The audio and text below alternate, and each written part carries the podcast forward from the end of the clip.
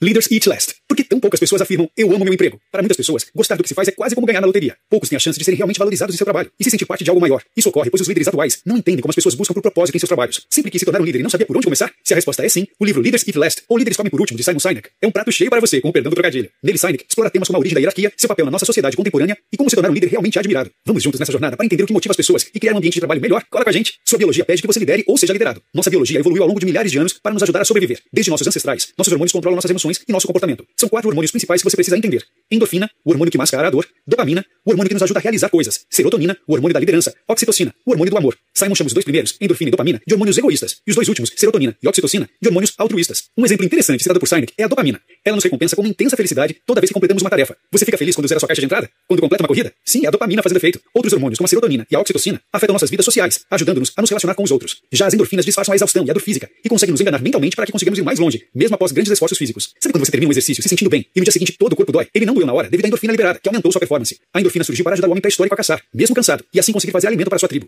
Esse mesmo hormônio faz com que você consiga nos esportes ir muito mais longe do que você imaginou que seria capaz. Os comportamentos impulsionados por hormônios criaram o modelo da nossa hierarquia social. No exemplo do homem pré-histórico, os indivíduos que traziam mais comida para suas tribos assumiam as posições de liderança no grupo. Já os indivíduos fracos, os piores caçadores, por outro lado, ficavam relegados a papéis sem destaque no grupo. Se hormônios como a endorfina e a dopamina desenvolveram os indivíduos mais aptos a liderar, hormônios como a oxitocina são mais presentes nos mais fracos. Estes tendem naturalmente a possuir um maior sentimento de respeito, admiração e devoção aos líderes. Junto, os quatro moldam nossos comportamentos. Logo, os hormônios egoístas nos ajudam a realizar coisas, e os hormônios altruístas nos ajudam a nos relacionar e melhor colaborar com os outros. Endorfina e dopamina. Se você entender os papéis dos hormônios, entendeu que estes são os que trazem progressos e nos ajudam a realizar coisas. Fantástico, não? Nem sempre. O problema é que muitas vezes líderes passam a operar em métodos de comando baseados no medo, um modelo antigo de gestão. Basear a motivação das pessoas em medo comprovadamente traz resultados ruins para o grupo, mas libera dopamina no corpo do líder ditador. Isso faz com que ele se sinta bem, à custa dos liderados. Para piorar, estes hormônios são altamente viciantes. Atenção! Serotonina e oxitocina. Estes são os químicos que nos ajudam a sentir confiança e fazer parte de um grupo. Eles ajudam o grupo a trabalhar sinergicamente e com empatia. Esses benefícios precisam ser usados na proximidade com nossos liderados. Você não vai conseguir tê-los se escondendo atrás de um computador ou de planilhas. Você precisa estar lá e fazer parte, sempre próximo das pessoas. Para colocar estes hormônios para trabalhar, você precisa motivar e estar presente o tempo todo. Está liderando? Seu papel é criar cultura. Se você lidera um grupo de pessoas ou é o gestor de uma empresa, precisa desenvolver sua liderança. E para liderar de forma eficiente, a coisa mais importante que você precisa fazer é definir com clareza a cultura e os valores da sua organização.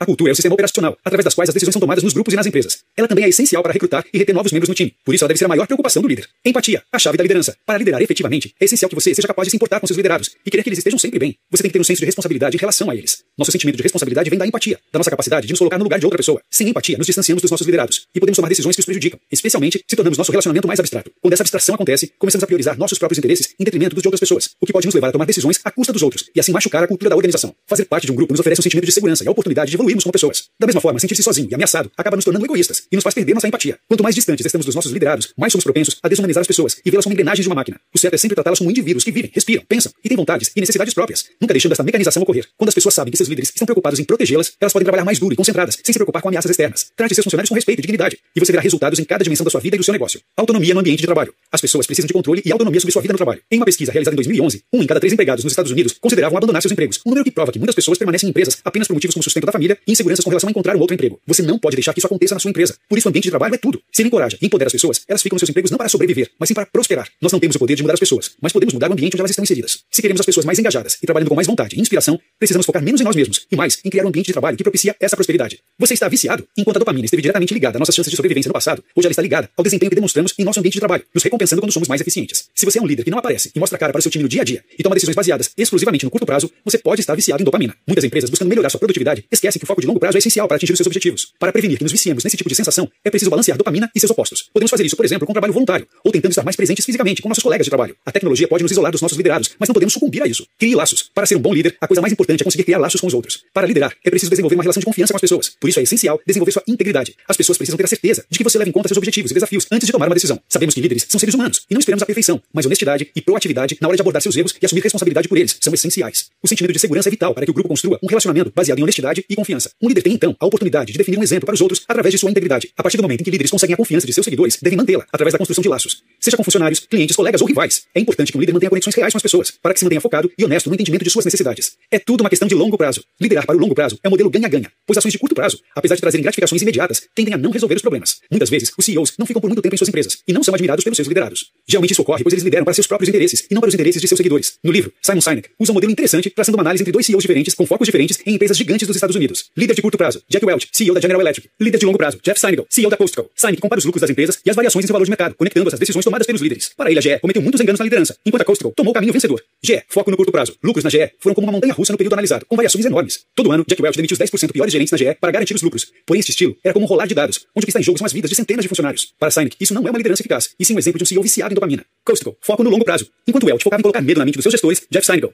estava preocupado em dar aumentos para seus funcionários, enquanto os Estados Unidos viviam uma crise. Ele sempre dizia que durante a crise era hora de focar mais nos funcionários e não de demiti-los. As ações da Costico foram e ainda são estáveis e previsíveis. Elas mostram progresso constante e provam que o foco no longo prazo é o caminho para uma liderança eficaz e lucrativa. Coma por último, sempre. Um líder deve criar uma visão de futuro inspiradora para convencer um grupo de pessoas a cumpri-la. Embora cada membro do grupo tenha objetivos individuais, como um todo, eles se unem em torno de um propósito coeso, graças à visão do líder. Porém, é importante que o líder também coloque as pessoas como sua prioridade zero. Muitos pensam que o líder existe para ser servido, mas a grande verdade é que para liderar é preciso servir as pessoas, ajudá-las a atingir seus objetivos, superar seus desafios e se desenvolverem. Em tempos de crise, um líder vai usar todos os seus recursos pessoais para o bem da comunidade. Dos fuzileiros navais dos Estados Unidos, os membros mais antigos são sempre os últimos a comer. Lá, líderes comem por último. Uma vez que você consegue colocar suas necessidades de lado e focar na sua equipe, eles mesmos o reconhecerão como um verdadeiro líder. Liderar significa guiar as pessoas em uma direção, sempre dando um propósito à caminhada. É preciso que líderes sejam os últimos da fila, como numa matilha de lobos, para garantir que cada seguidor chegue ao destino final protegido.